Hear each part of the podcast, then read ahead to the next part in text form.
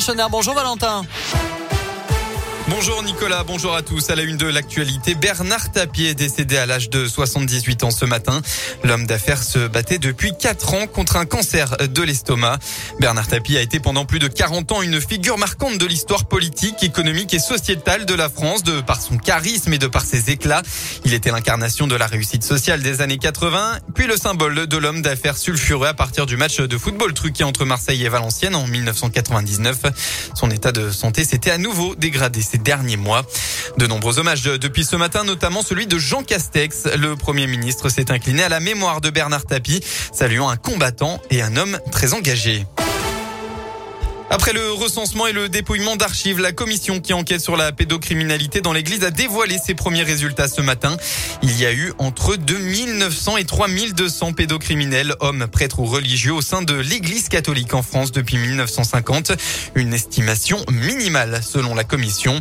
Le rapport complet sera lui dévoilé mardi prochain. Dans la région lyonnaise, à Givor, une grave fuite de documents privés. Le site internet de la ville a été bloqué et mis en maintenance par sécurité. Selon plusieurs médias, des centaines de fichiers privés comme des fiches de paix, des, des papiers d'identité ou encore des certificats médicaux ont notamment été laissés en consultation libre. Une enquête administrative et technique est en cours pour comprendre les circonstances de cette fuite. Et puis hier, un nouveau cortège de mariage a entraîné des ralentissements sur le boulevard Laurent Bonnevet. Ça s'est passé vers 16h. La circulation a été perturbée à cause d'un accrochage d'une Ferrari.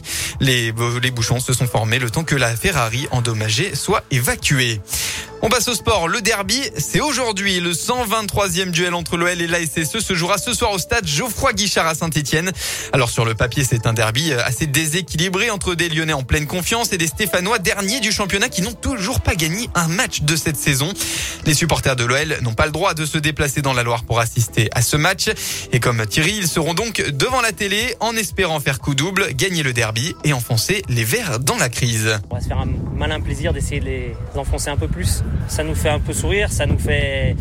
On les, on les raille un peu, on les, on les embête un peu avec ça, mais bon, on préfère quand même quand ils sont en Ligue 1, hein, qu'ils finissent 17e, qu'ils se maintiennent tout juste et ça va très bien. Pour le moment, parce qu'on est en début de championnat, donc euh, si on les met un petit peu plus bas, c'est pas, c'est pas trop un souci. On leur demande juste de se maintenir à la fin de saison pour que l'année suivante, on puisse gagner 6 points tout de suite.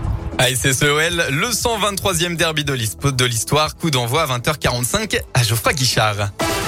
La météo, attention, journée compliquée hein, dans ce dimanche. Tout d'abord, le Rhône est en vigilance orange pour vent violent jusqu'à 15 heures avec des rafales attendues à 110 km heure.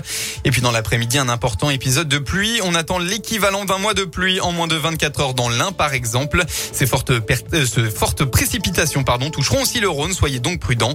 Côté Mercure, vous aurez entre 17 et 21 degrés.